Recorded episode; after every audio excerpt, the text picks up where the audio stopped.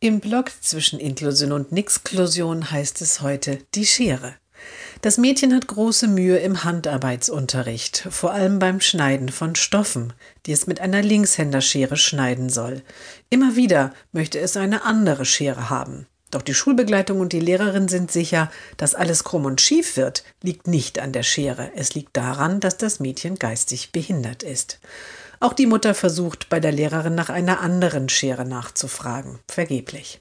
Also kauft sie eine Rechtshänderschere für Stoffarbeiten.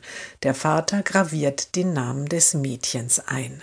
Voller Freude nimmt das Mädchen die Schere mit und schneidet damit den Stoff sauber und gerade.